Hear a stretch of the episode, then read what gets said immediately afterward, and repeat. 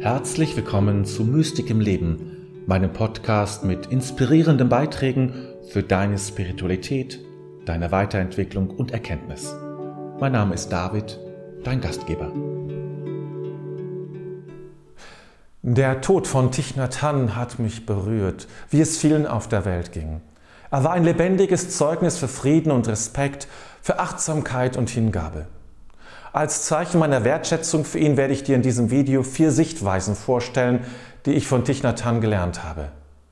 Es ist nur eine Auswahl, aber es sind wichtige Punkte, die mit Sicherheit, mit Sicherheit auch für dich von großer Bedeutung sind.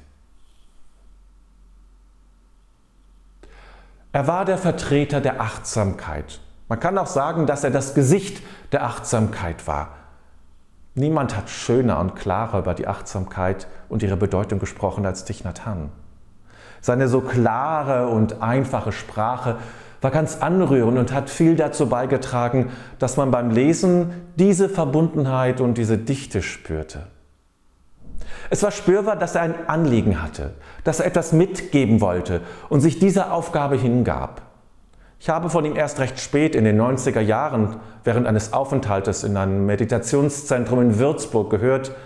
Dann habe ich begonnen, seine Bücher zu lesen und war einfach berührt und bereichert.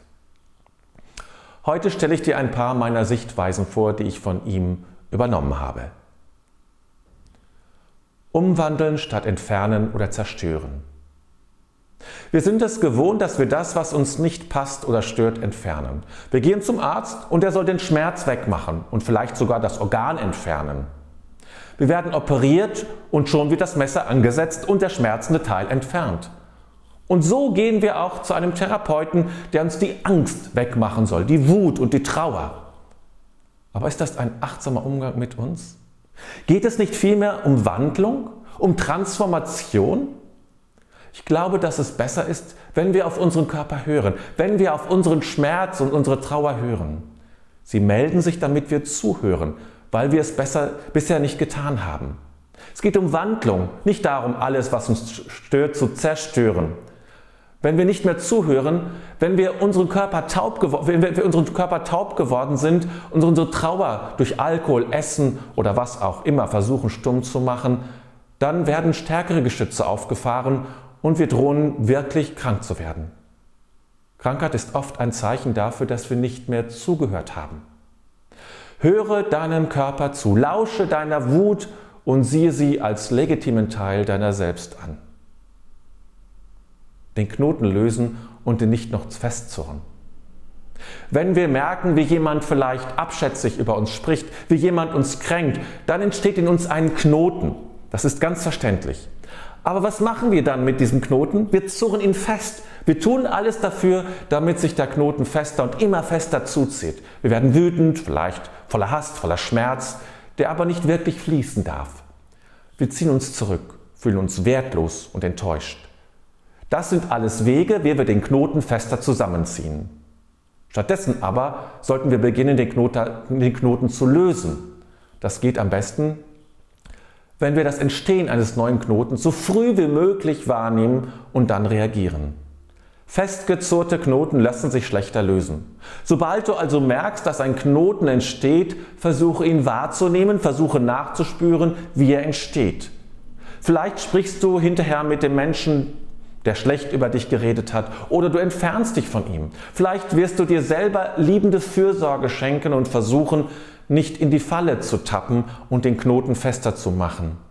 Deine Aufmerksamkeit ist gefordert und deine Selbstfürsorge, damit der Knoten sich lösen kann. Sehe Samen der Liebe und nicht des Hasses. Wir alle sind Säfrauen und Sämänner. Wir sehen kleinste Samenkörner in diese Welt, jede und jeder. Aber welchen Samen säst du? Sind es Samenkörner des Hasses, der Lebendigkeit, der Lieblosigkeit, der Wut, der Angst, des Vorwurfs. Du entscheidest, welche Samenkörner du säst. Wie reagierst du auf Menschen gerade dann, wenn sie unausgeglichen, fordernd, wenig charmant sind? Gelingt es dir dann in deiner Liebe zu bleiben? Kannst du dann dir selber treu bleiben und Samen des Mitgefühls auslegen? Wird es dir gelingen, nicht den Weg zu gehen, den du vielleicht normalerweise gehst, sondern den Weg der liebenden Güte?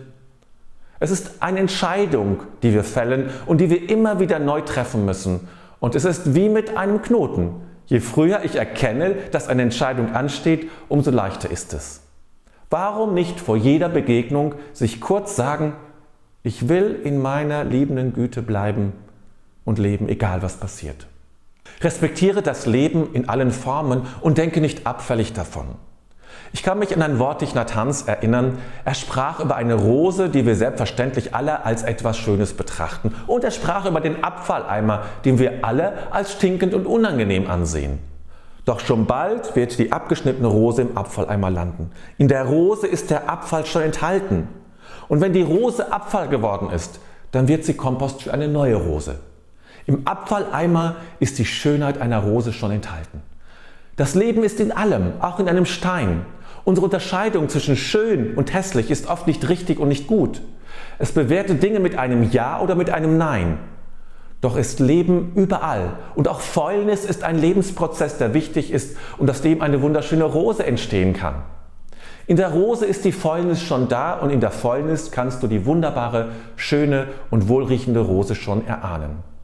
Wenn du so auf die Dinge zugehst, dann gibt es nichts mehr, was nur schlecht und nur schön ist, dann wird alles eins, dann wird alles ein Weg.